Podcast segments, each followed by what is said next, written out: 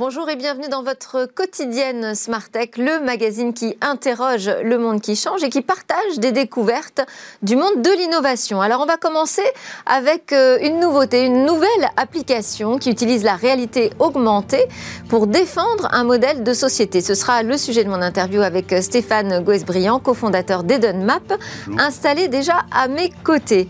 Et puis au cœur de cette émission, je vous propose d'adresser un sujet qu'on évoque parfois un peu à tort et à travers, c'est celui des data centers. Eh bien, nous allons tordre le cou à quelques idées euh, préconçues. On va découvrir un écosystème français. Et oui, il y a des data centers, des acteurs euh, dont le métier, la profession est euh, d'entretenir, de concevoir et de gérer des data centers français.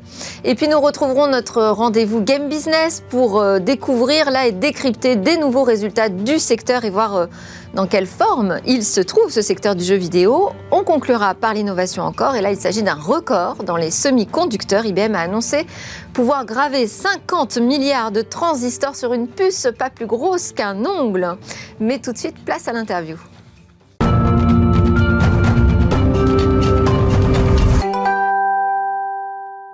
La réalité augmentée est-elle un outil inclusif? Euh, Je crois que c'est ce que peut défendre euh, Stéphane de Goesbriand, pardon, euh, qui arrive directement de, Nantes pour nous en parler. Vous êtes cofondateur d'EdenMap, donc c'est une application mobile de réalité augmentée, citoyenne, vous la voulez à fort impact social. Expliquez-nous quelle est sa vocation. Oui, alors ce qu'il faut savoir dès le départ, c'est qu'il y a dans le monde à peu près 4 milliards de personnes qui n'ont pas d'adresse postale. Euh, pour être tout à fait exact, c'est 4 euh, milliards de personnes, selon l'Organisation des Nations Unies, euh, qui n'ont pas de, de droits civiques, sont privés de droits civiques. Et une des causes. Alors il y a les boîtes postales, justement, quand on n'a pas d'adresse postale. Exactement, il y a des boîtes postales qui sont. Alors il y en a quelques-unes, elles sont relativement peu nombreuses et souvent assez mal distribuées. Euh, mais il n'y a pas euh, de, livraison à domicile, en fait. Et ce manque d'adresse à domicile euh, ben, cause d'énormes problèmes d'inclusion socio-économique des populations locales, parce que tout simplement, elles ne peuvent pas être secourues rapidement par les secours, elles ne peuvent pas, évidemment, recevoir des services ou des colis à domicile, ne pas être raccordées au, réseau d'assainissement, parce que la collectivité, les municipalités, hein, je parle des pays du Sud, d'Afrique, d'Asie du Sud-Est, n'ont pas les moyens de connaître euh, leur territoire. Et puis, au final, euh, euh, ben, c'est un, problème de citoyenneté, puisque effectivement l'individu se définit aussi par rapport à son domicile et par rapport à son état civil. C'est une solution qui adresse pas uniquement les marchés en dehors de la France, ça peut aussi intéresser des populations en France. Alors oui, vous avez raison. En fait, notre premier client d'ailleurs, ça a été l'État français. Euh, qui est venu pour une, mission euh, euh, dans, les, dans les Drômes, en, Outre-mer, pour des problématiques effectivement d'adresse et de fiabilisation des flux d'adresse pour, pour effectivement aider les, les, collectivités locales à mieux s'organiser autour de l'adresse. Il faut savoir qu'en France, effectivement, c'est... comment on la génère cette adresse virtuelle? Alors, c'est un mécanisme assez complexe qu'on a mis en œuvre, qui, est complètement digital et qui permet de reconstituer une adresse postale directement à travers un certain nombre de mécanismes digitaux. Avant, c'était assez manuel. C'est une géolocalisation par euh, GPS On utilise exactement des images satellites pour définir effectivement les contours de, bâtiments et puis euh, des, outils GPS euh, qui nous permettent aujourd'hui aussi, à travers l'application, de recevoir les signaux. Nous, on les traite et puis on peut, à travers effectivement des périphériques mobiles, récupérer soit de l'information, soit diffuser cette information. C'est le cas de la technologie qu'on met en œuvre en réalité augmentée, qui permet, à travers le mobile, de pouvoir avoir son numéro de rue et son, son tout simplement le, nom de rue. Alors ça, expliquez-nous ce que vient faire la réalité augmentée là, dans, ce, dans ce process. Alors c'est assez simple, il faut, il faut bien comprendre que dans les pays dans lesquels on travaille, euh, il n'y a pas de plaque de rue, il n'y a pas de numéro de rue. C'est-à-dire que vous allez dans des pays où effectivement vous circulez dans des voiries où il n'y a absolument rien. Alors parfois il y a quelques noms de rue. donc on, peut dire je décide d'avoir une position GPS c'est ça, d'être identifié à tel endroit par mon, ma position GPS on, a, on, a, une application qui permet à chaque citoyen de pouvoir s'identifier, recevoir son certificat de domicile. Voilà, ça c'est une, première, une première application. Et puis une deuxième application qui, une fois que cette adresse est inscrite dans notre base de données, permet de la diffuser au plus grand nombre, aux services de secours, euh, aux entreprises, aux citoyens bien évidemment, pour qu'ils puissent se guider à travers euh, euh, la ville, tout simplement. Et donc, on peut la visualiser, c'est-à-dire que cette adresse, euh, c'est plus simple à retrouver quand on peut la voir, en fait, apparaître sur l'écran de son smartphone. Exactement ça. Aujourd'hui, nous, on utilise des plaques de rue, des numéros. Moi, je suis venu ici, voilà, après le, 23, il y avait le 25, je me suis, je me suis arrêté chez vous. J'ai retrouvé mon adresse relativement facilement sans technologie. maintenant, effectivement, il faut savoir que dans les pays où il n'y a absolument rien, et où la, pose et la fabrication des plaques de rue et des numéros coûtent extrêmement cher. Euh, ils n'ont pas forcément d'ailleurs les moyens euh, de, pouvoir financer euh, ce type d'implantation physique. les technologies sont efficaces pour pouvoir justement, à travers un périphérique mobile, surimposer à la caméra des plaques de rue, des numéros de rue, ce qui fait que ben, la personne peut se guider à travers son mobile directement jusqu'à son... Et comment cette idée a germé dans la tête d'une start-up nantaise bah, c'est alors. Euh, je pense qu'on n'a pas beaucoup de problèmes de plaques alors, on dans les rues. Pas de plaques à Nantes, je vous rassure. Vous travaillez, vous venez du monde de l'association? Non, on est, je travaillais dans, dans une boîte d'ingénierie qui travaillait dans les domaines de l'aménagement urbain et euh, de euh, l'environnement. C'est une groupe qui s'appelle Keran à Nantes. Euh, et, et, nous avons, avec mon associé actuel, fait pour le compte de ce groupe-là une mission au Kenya pour le compte de la Banque mondiale pour adresser trois villes autour de Nairobi. Et c'est à ce moment-là que j'ai vu quels étaient les process qui étaient mis en œuvre, qui étaient extrêmement manuels. Hein. C'est-à-dire qu'on allait quasiment avec un mètre sur le terrain pour définir où était située l'habitation. Et effectivement, sur ces problématiques d'adressage, il n'y a pas euh, j'allais dire, le numérique au sens large n'était pas encore euh, intervenu dans ce domaine-là. Et on a eu l'idée, effectivement, de monter euh, une structure qui permettait de digitaliser l'ensemble des processus de création d'une adresse postale, depuis, effectivement, les études jusqu'à l'implantation quasi physique, à travers la réalité augmentée, d'un de, de, système d'adressage complet. Et alors là, l'outil technologique, c'est ITS Group qui vous l'a fourni Tout à fait. Alors, c'est ITS Group avec qui on a travaillé. nous, on n'est pas des spécialistes en réalité augmentée on a conçu. Parce que ITS Group, c'est quand même, faut savoir, c'est quand même euh, pas n'importe qui. Hein. c'est un fournisseur de technologie pour des grands comptes euh, comme EDF, euh, e Enedis, la SNCF ou encore la Société Générale. et là, ils sont intéressés à vous, à votre projet. Oui, alors déjà un, c'est pour ça qu'on s'est tourné vers eux, c'est-à-dire qu'ils sont, ils avaient une palette de compétences qui nous permettait effectivement de, gérer à peu près l'ensemble de nos applications, puisqu'on on utilise différentes technologies, et notamment sur cette technologie en réalité réalité euh, on n'était pas des spécialistes et on s'est tourné vers eux euh, pour pouvoir développer notre application. Et euh, effectivement, c'est un, groupe avec lequel on a co-construit cette application. Ils n'étaient pas familiers de, de, notre métier. ils ont trouvé le projet plutôt intéressant. Euh, avec, une dimension très sociale. C'est vrai que euh, euh, c'est aussi un, des, axes forts de, notre, de notre métier, c'est pouvoir justement apporter cette inclusion socio-économique des, populations en règle générale, en tout cas la favoriser. et ce projet a intéressé ITS, on s'est rencontrés et puis on a comme ça débuté notre collaboration il y a quelques mois maintenant, presque un an. Bah, merci beaucoup euh, Stéphane Goes-Briand pour euh, nous avoir fait découvrir comment euh, la techno, la réalité augmentée peut aussi être une arme citoyenne et sociale. On change complètement de sujet, c'est l'heure de notre talk à la découverte d'un écosystème fort méconnu finalement, c'est celui de, des data centers français.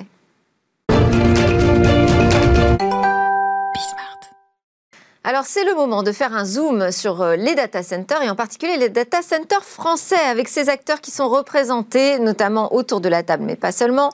Avec nous Yves Grandmontagne, cofondateur et rédacteur en chef de Data Center Magazine. C'est le média français et francophone euh, qui est exclusivement dédié au data center et à son écosystème. Et euh, vous êtes également l'organisateur de la journée du data center qui ouvre demain.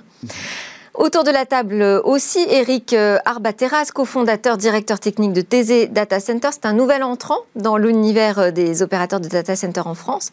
Et vous êtes, euh, vous, avec un parcours derrière vous, quand même déjà bien solide, d'expert dans la construction et la direction de centres informatiques. Nous avons en visio Olivier Micheli, qui est président, directeur général de Data 4, opérateur donc français et investisseur européen majeur sur le marché des data centers. 21 21 pardon, euh, data centers en France, en Italie, en Espagne ou au Luxembourg. Et vous êtes également président de France Data Center, qui est l'association professionnelle qui regroupe l'ensemble des acteurs du data center en France. Alors vous voyez, vraiment, l'écosystème est pas mal représenté ce matin dans Smartech. Yves Grand-Montagne, on va démarrer ensemble parce que c'est vrai que c'est un peu un sujet qu'on a l'impression de connaître.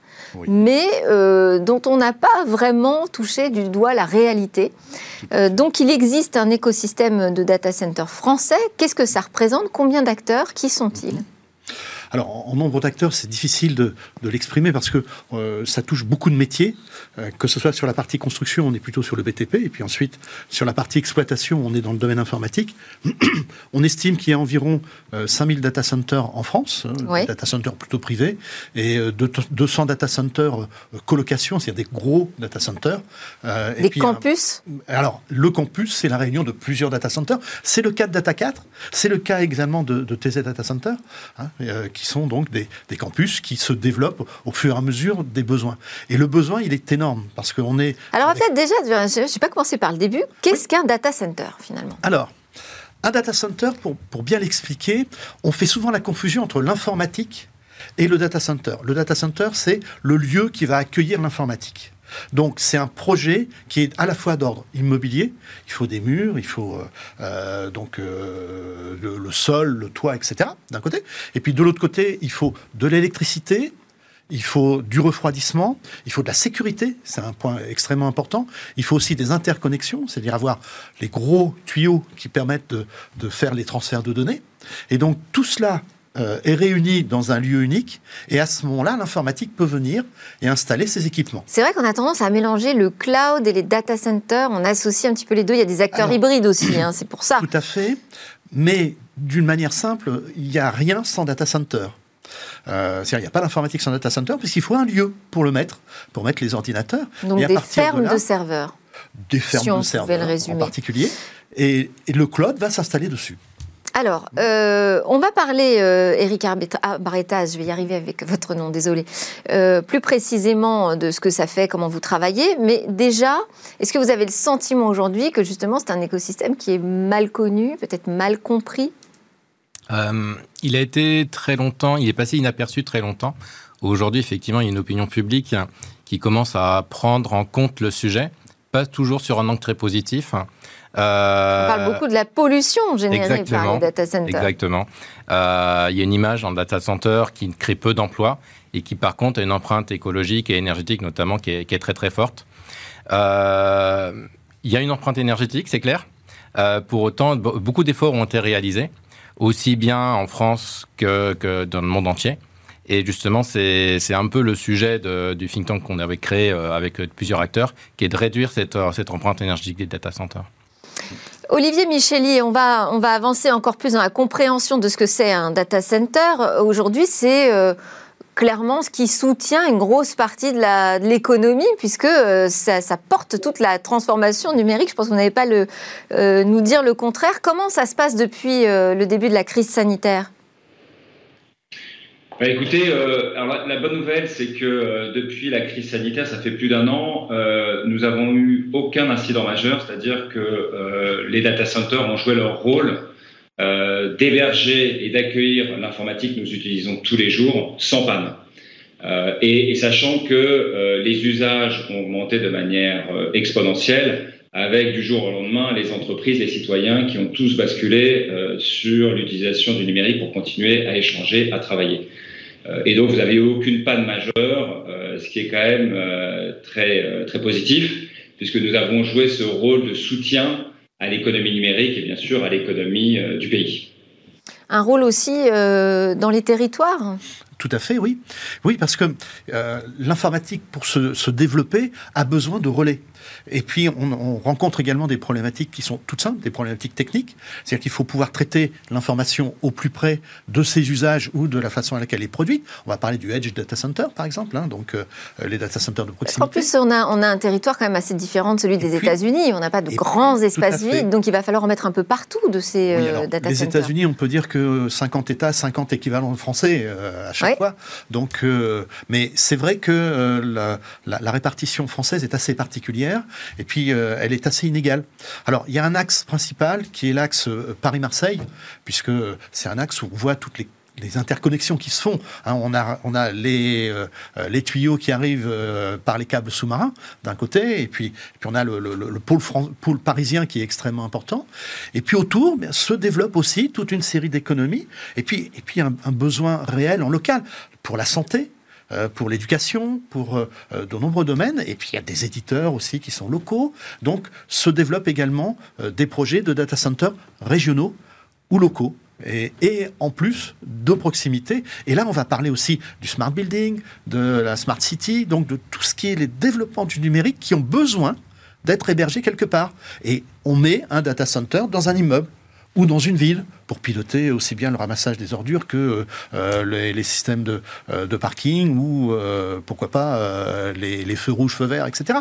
Donc on a des, potentiels énormes qui existent et qui ne cessent de se développer. est-ce que c'est facile d'arriver sur un territoire? Parce que là, typiquement, vous, vous êtes en plein chantier, hein, puisque TZ Data Center est en train de, de bâtir son campus. Alors, ça a débuté en mars de l'année dernière, La construction elle-même a démarré en mars. Vous avez choisi de vous installer donc en Ile-de-France.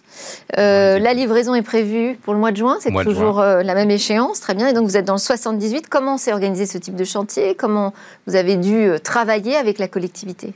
Alors nous, on a eu beaucoup de chance. Hein. on a été très accompagnés par le maire d'Aubergenville, par la sénatrice Sophie Prima. Donc on a énormément de chance. Euh, parce qu'effectivement, parce qu'il y a des attentes, il y a une demande. Alors il y avait une vraie demande. Le, territoire en fait avait l'intention d'avoir un data center il y a plus de 10 ans. Donc c'est une histoire de 10 ans de la construction de ce data center. Euh, nous-mêmes, on a eu quelques événements, il y a eu beaucoup de beaucoup d'événements qui ont fait qu'effectivement ça a tardé. Euh, mais tout le long du projet, malgré toutes les difficultés, on a toujours été accompagné par les élus de Global. Donc effectivement, c'est une vallée qui, qui était industrielle qui aujourd'hui perd cette industrie euh, lourde. Et euh, le, comme on, voit le, la simulation euh, du, chantier terminé. Tout à fait. Et donc effectivement, pour le territoire, c'est vraiment une, une, occasion de créer une nouvelle économie autour du numérique. donc, vous ne nous avez pas tout à fait répondu sur comment se passe la, construction. Une fois que vous avez décidé donc du, de l'espace nécessaire, d'ailleurs, c'est quoi? C'est combien? C'est combien d'hectares? Là, on a 3 hectares pour faire le campus. Ça fait quelle puissance euh, derrière euh, Jusqu'à 18 mégawatts en fait euh, de puissance électrique. C'est vraiment considérable. comment on s'organise pour avoir cet approvisionnement énergétique on la commande. D'accord. Et ça, c'est simple Non, non, mais je sais pas, moi, si j'ai envie d'ouvrir demain un campus, en fait, je fais comment En fait, on, est, on a une chance en France, c'est que l'électricité, elle est quand même assez, assez présente, hein, avec des réseaux qui sont très fiables. Donc, en fait, il n'y a pas vraiment de difficulté à avoir l'énergie. Euh, pour autant, nous, on a des.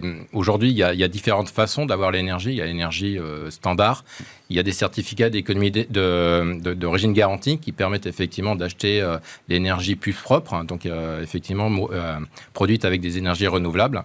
Par contre, nous. Et vous avez un engagement justement sur la réduction au minimum des dépenses énergétiques de votre futur campus? Tout à fait. Donc on a on a une dizaine d'engagements autour du RSE. Euh, déjà, la première chose, c'est de réduire la consommation d'énergie du data center par lui-même, et on va la réduire de 30% par rapport à un data center classique. La seconde chose, c'est effectivement de s'approvisionner en énergie renouvelable.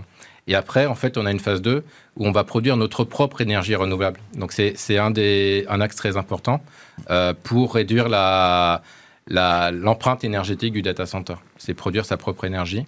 Et après, il y a d'autres axes encore qui est récupérer la chaleur du data center pour chauffer des, industries autour. bon, donc il y a une conscience euh, environnementale, euh, en tout cas euh, au début du projet.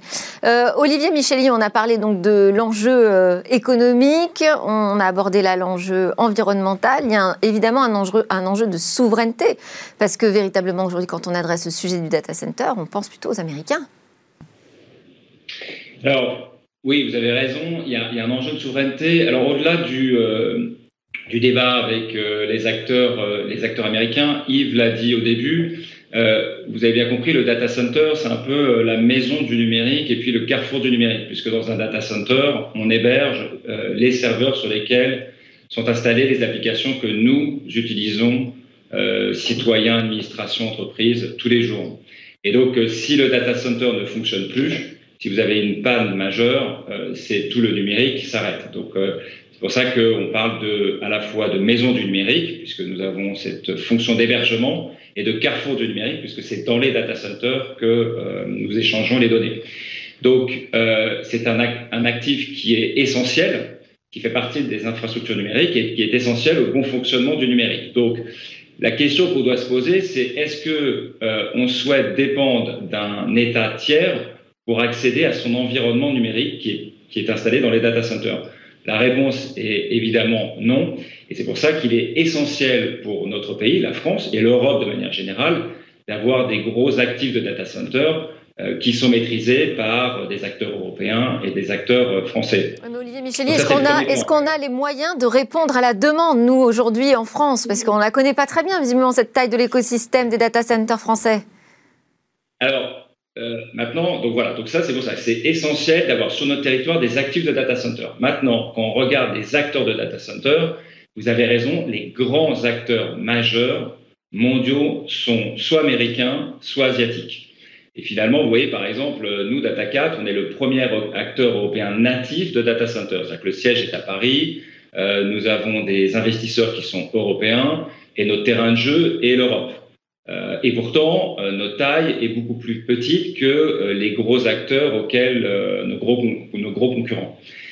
Donc, c'est pour ça que vous avez, si vous voulez, est-ce que, est que, est que pour, être, pour, être, plus précise, est-ce que les grands comptes, les grandes entreprises confient leurs données à des data centers français comme le vôtre? Oui, bien sûr. Bien sûr, nous, on travaille avec à peu près 50% du CAC 40. Euh, donc oui, bien sûr, et de plus en plus. C'est-à-dire que les, les, les, entreprises européennes, les entreprises françaises s'intéressent de plus en plus, effectivement, à la nationalité euh, des, euh, des, opérateurs de data center, euh, même si elles travaillent aussi avec, nous sommes dans un marché ouvert et concurrentiel, elles travaillent aussi avec des acteurs asiatiques et, et américains, bien sûr. Peut-être que, peut que ça va se décider aussi sur la capacité à, à, garantir une bonne protection de ces données, puisque à partir du moment où c'est sur le sol euh, français, européen, il y a des lois qui les protègent, mais il y a aussi l'enjeu de la cybersécurité, Yves. Alors, il y, a, il y, a, deux enjeux. Il y a l'enjeu de la sécurité et celui de la cybersécurité. Donc, euh, alors, la sécurité physique, alors, alors puisqu'on en parle, on a eu un incident en France voilà. qui est euh, l'incendie euh, OVH. Du data center d'OVH à, à, Strasbourg, oui. en effet, oui. euh, qui, qui, a marqué les esprits. Et, et Olivier Micheli l'a dit dans une interview que l'on a fait ensemble très récemment, où, où c'est au niveau mondial. Euh, les esprits ont été marqués par cet incendie parce que un gros incendie comme ça, c'est rare, il n'y en a pas eu. Euh, il y en a eu un, je crois, euh, il y a quelques années, mais il y en a très peu. Des incidents, il y en a toujours parce qu'un data center, c'est un concentré de technologie électrique. Donc à partir de là, l'électricité, c'est quelque chose qui est très difficile à maîtriser. En plus, on a des onduleurs, on a des, batteries. Donc ça, ce sont des produits qui évoluent dans le temps, qui, sont en permanence actifs. Donc des incidents, il y en a régulièrement. Heureusement, ils sont contrôlés. Et les data centers sont conçus pour résister à ce type d'incident. Le problème qu'il y a eu euh, concernant OVH, c'est que euh, on est sur un, acteur qui avait plutôt une, dynamique euh, sur le cloud et qui est une, dynamique low cost, donc qui n'a pas forcément, comme nos deux acteurs qui sont présents, hein, que ce soit Tesla Data Center ou que ce soit DataCat, ce sont des, des sociétés qui investissent énormément sur la sécurité. Bon, sécurité physique, sécurité incendie, et puis maintenant sécurité, cybersécurité. Et puis on va rajouter un autre domaine, parce oui. que on c'est une actualité récente. Aux États-Unis a été arrêté un terroriste qui avait l'intention de dynamiter un data center d'Amazon. Et son objectif, c'était de, de, perturber l'Internet mondial en faisant cela.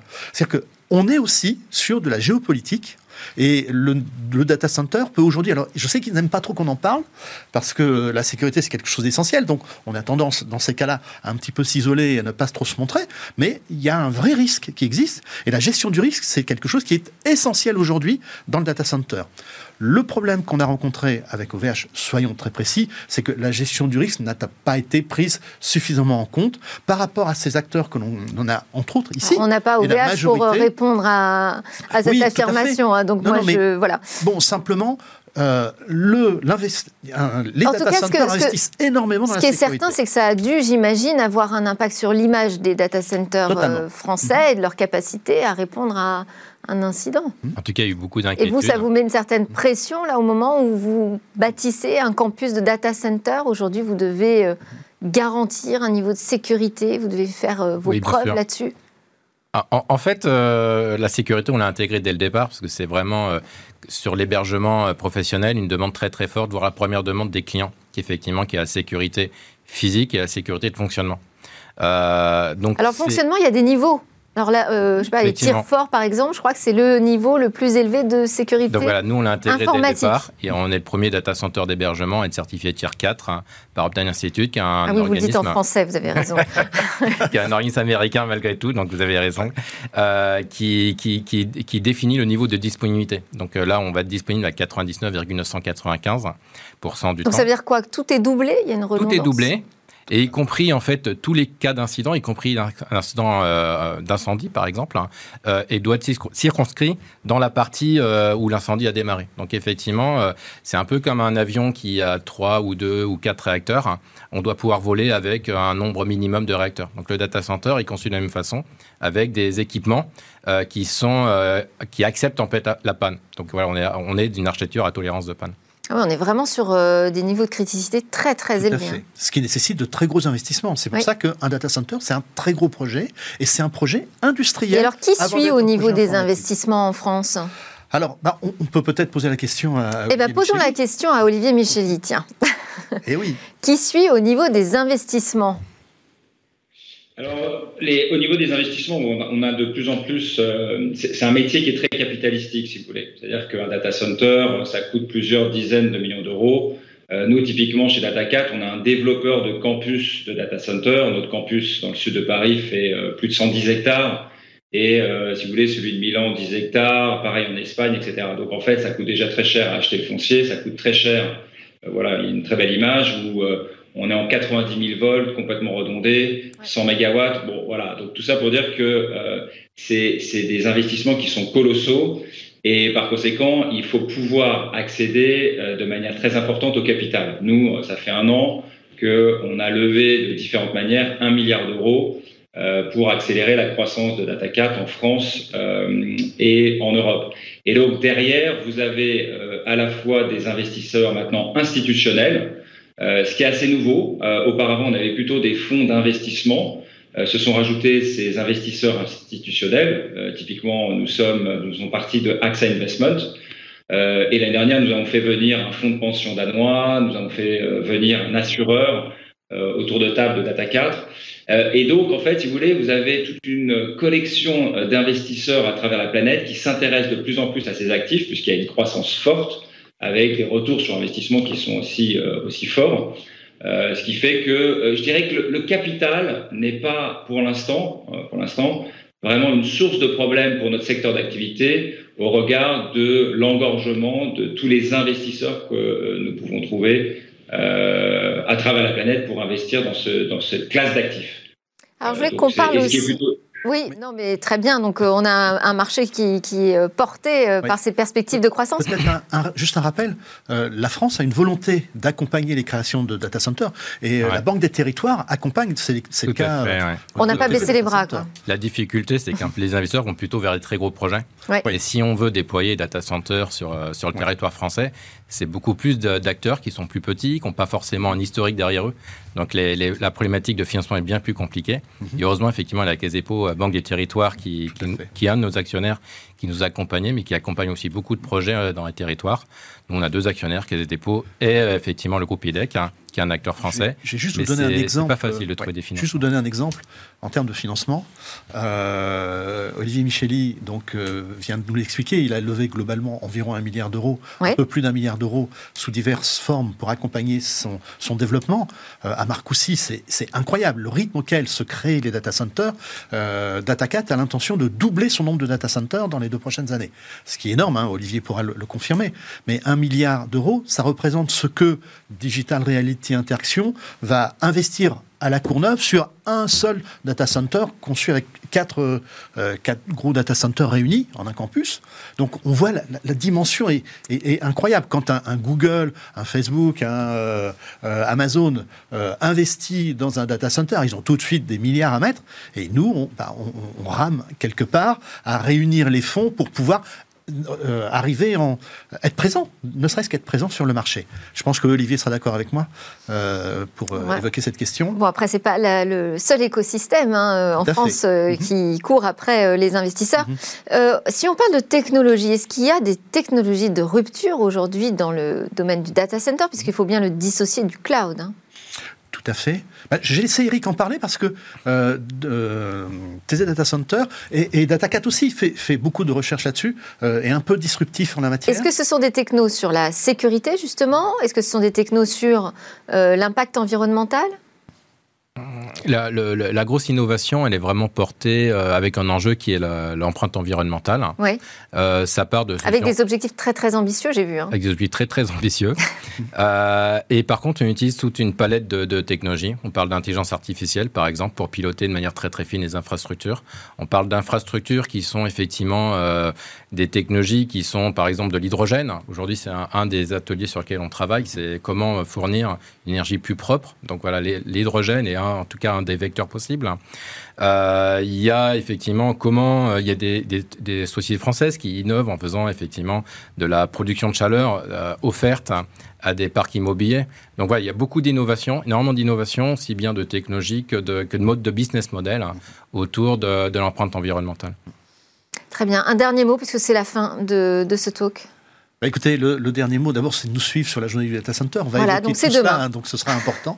Et puis non, mais c'est un vrai domaine. D'ailleurs, j'ai noté comment euh, vous ouvrez cette journée. Voilà ce qu'on trouve en pleine page du site hein, dédié à la journée du data center. Un data center, c'est moche, ça consomme de l'énergie, ça pollue et ça ne crée pas d'emploi. Donc tout ça, ce sont eh ben, des idées reçues auxquelles vous allez tordre le cou. Parce qu'il y a beaucoup de métiers, on n'a pas eu le temps d'en parler. Il y a énormément de métiers, on en aura beaucoup en présentation. Que ce soit d'ailleurs des métiers de high level avec des ingénieurs qui développent, ou des métiers plus de, terrain avec des techniciens euh, qui, évoluent dans les data centers. Il y a un très très gros potentiel. Et surtout, il ne faut pas oublier que quand un, un data center s'implante, c'est toute une économie qui peut se créer. Et donc la création d'entreprises, elle est euh, d'entreprise, d'emploi et d'activité peut devenir énorme. C'est l'avenir du numérique. Beaucoup d'enjeux autour de cet écosystème de data center français. Merci à tous les trois. Olivier Micheli, président, directeur général de Data 4 Group, à Yves Grandmontagne, pour euh, avoir préparé avec nous ce plateau. Vous êtes cofondateur, je rappelle, et rédacteur en chef de Data Center Magazine. Et Eric Arbaretas, cofondateur de TZ Data Center. À suivre, c'est le rendez-vous Game Business. Et bien là, on va voir quelle est euh, la santé de cet écosystème du jeu.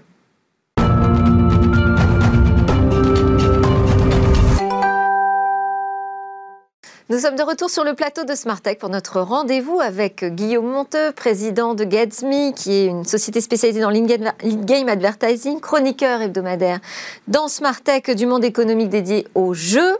Alors, avec Guillaume, bonjour d'abord. Bonjour Delphine. On va euh, commenter les derniers résultats qui ont été dévoilés par le secteur. Et oui, ils témoignent de la très bonne performance globale euh, du monde du jeu vidéo. A commencer par Nintendo, qui a annoncé une année record 4,8 milliards de euh, bénéfices euh, opérationnels pour Nintendo sur l'année fiscale dernière, avril 2020, 31 euh, mars 2021.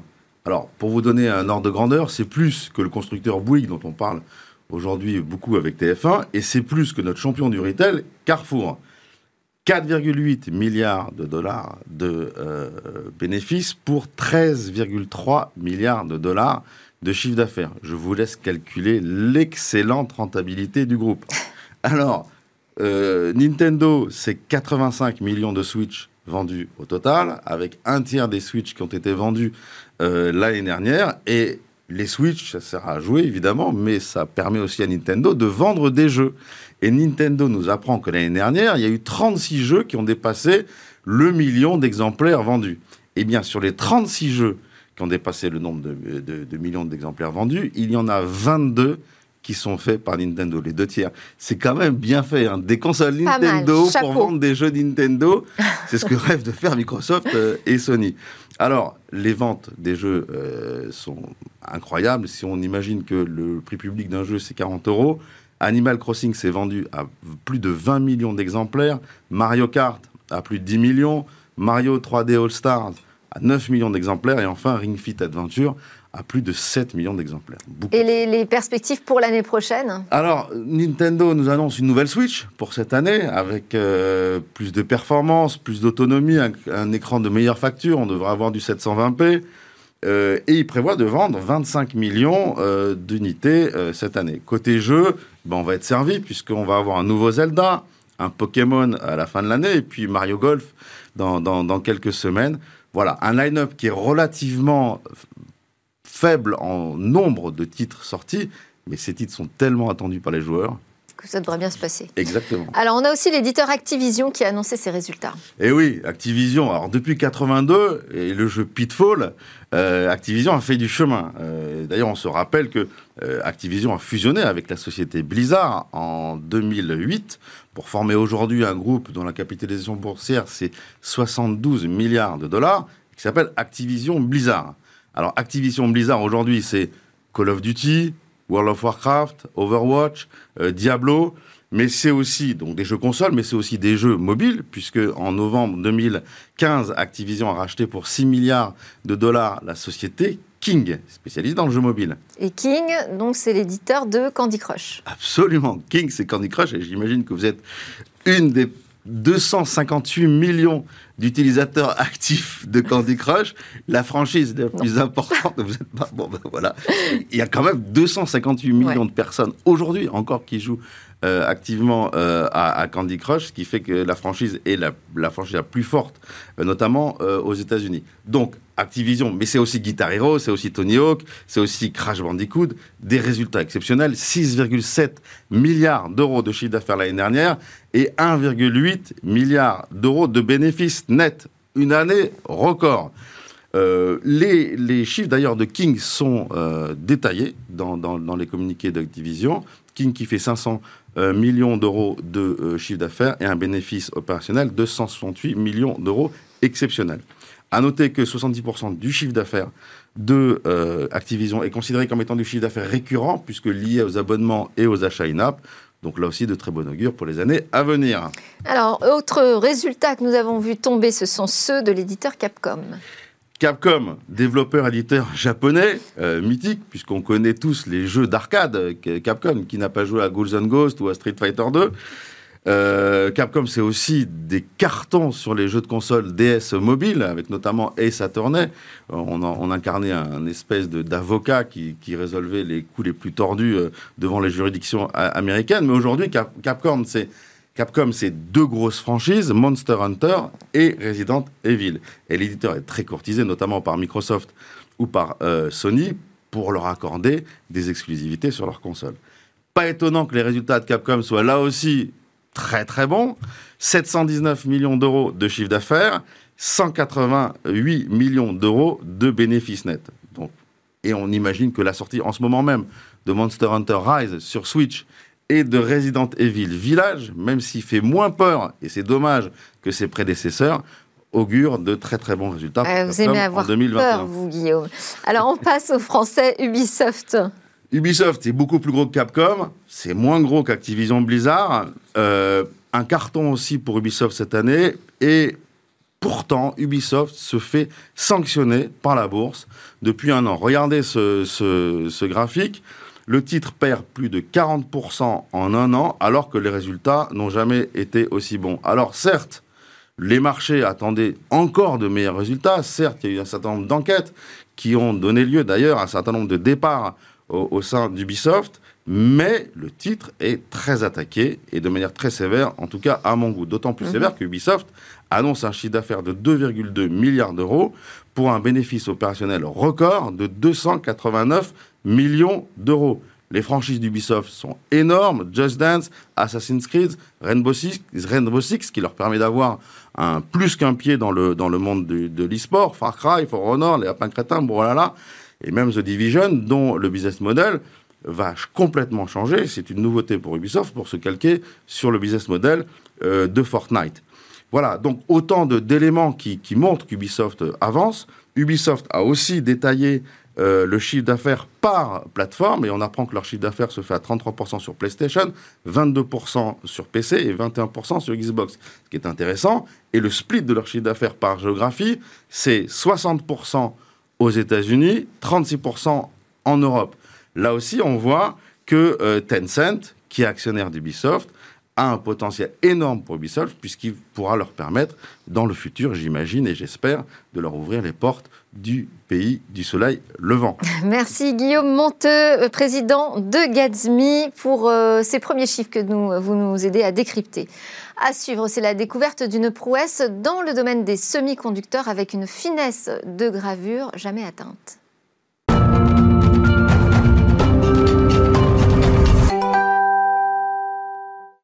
Bonjour Cécilia. Alors en ce moment, quand on évoque ce euh, monde du semi-conducteur, c'est plutôt pour parler de la pénurie qui ralentit de très nombreux secteurs d'activité. Mais aujourd'hui, nous, dans Smart Tech, on va parler d'une innovation assez impressionnante qui a été dévoilée par le géant américain IBM. Oui, quand on parle de processeur, ce qu'il faut savoir, c'est que la finesse de gravure est une notion très importante.